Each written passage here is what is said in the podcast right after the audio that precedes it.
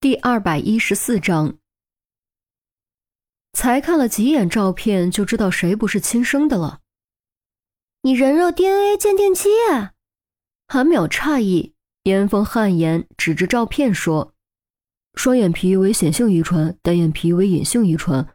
根据孟德尔遗传定律，若父母都是双眼皮，孩子有概率是单眼皮；但若父母都是单眼皮，不考虑基因突变，孩子也应该是单眼皮。”可你们仔细看李莫迪的父母，他们都是单眼皮，而李莫迪却是双眼皮。他一个大男人，总不至于去割双眼皮吧？三人仔细一看，还真是。不过韩淼还是提出了异议，说不定人家就是人工的呢。谁规定男人不能整容？别说双眼皮了，你们男人狠起来，可是弟弟都敢动刀子的。《黑客帝国》的导演不就是从兄弟变成了姐妹了吗？郑月和严峰再一次好一通尴尬，不过好像蛮有道理的。男人对自己狠起来，真不是女人能比的。有这种可能，但耳垂总不至于也做手术吧？有耳垂是显性基因，无耳垂是隐性基因。李莫迪的父母都没有耳垂，李莫迪的耳垂却挺大，排除基因突变，这不是很怪异吗？严峰指着照片接着说：“反观魏章的家庭。”就没有这些问题，而且你们发现没有，魏庄父亲的鼻子往下这一块和李莫迪有些形似。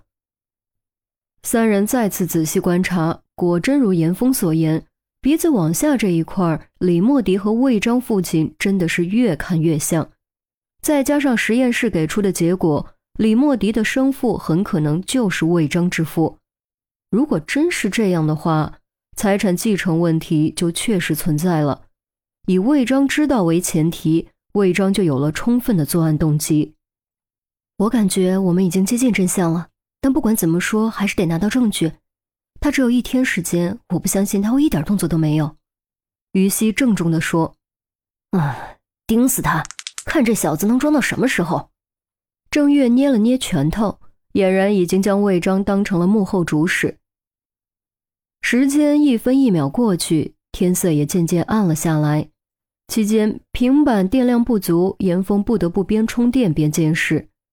大约晚上十一点，后座的韩淼和郑月开始打哈欠的时候，于西的手机突然响了，是许宪文的电话。是不是有情况？于西按下免提问。韩淼和郑月也顿时一精神，原以为是有什么发现，谁料许宪文居然说：“我也不知道算不算，刚送上来一封信。”信。车内四人都是一愣，这都啥年代了，还有人写信？嗯，就是以前那种信。许宪文道：“既然和案子无关，于西也没当回事，随口问：谁记得？”许宪文沉默了几秒钟，才用压抑着不可思议的语气说出三个字：“吕莫迪。”一瞬间，车内四人集体石化，好一会儿才反应过来。你再说一遍，谁记得？于西语调拔高，几乎以为自己听错了。不只是他，副驾驶严峰以及后座的二人也都以为自己听错了。许宪文再次强调：“李莫迪，李莫迪，死人怎么会记信？宪文，你可别和我们开玩笑。”郑月还是不肯相信。我真没开玩笑，真的是李莫迪，连字都一模一样。许宪文的语气有些无辜。车内四人面面相觑，死人寄信，这是诈尸啊！寄信的日期是哪天？严峰似乎蓦地想到了什么，急忙询问：“啊，我没注意，我看看。”许建文估计自己也是被吓到了，居然连寄信日期都没看。是案发前一天。车内四人再次吃了一惊，案发前一天。也就意味着这封信是李莫迪死前寄出的。寄达地址写的什么？谁收？严峰追问。许宪文看了看，说：“寄达地址就写的我们支队，没有写收信人，是值班的小王拿上来的。他也看过李莫迪的魔术，知道我们在办这个案子。一看寄信人是李莫迪，就赶紧给我们送过来了。”四人恍然，原来是这么回事。不过。李莫迪为什么要在此提前寄出这样一封信呢？为什么又要寄给刑侦支队呢？写的内容到底是什么呢？拆了吗？还没。拆了照片发给我们。徐宪文答应一声，片刻后将照片每人发了一份。四人打开图片，韩淼念了出来：“尊敬的警察同志，你们好，我是李莫迪。当你们看到这封信的时候，我应该已经离开了这个世界，而你们也应该正在调查我的死亡原因。若我所料不差，你们一定认为英英是凶手吧？至少也是嫌疑最大的。但其实你们错了，其实凶手不是别人，正是我自己。他自己。”搞毛啊！郑月错，韩淼也抬头眨巴眨巴眼睛，然后才接着念：“看到这里，你们一定觉得很不可思议吧？其实没什么不可思议的，这一切都是我计划好的。我不是在耍你们玩，我只是想给英英一个教训。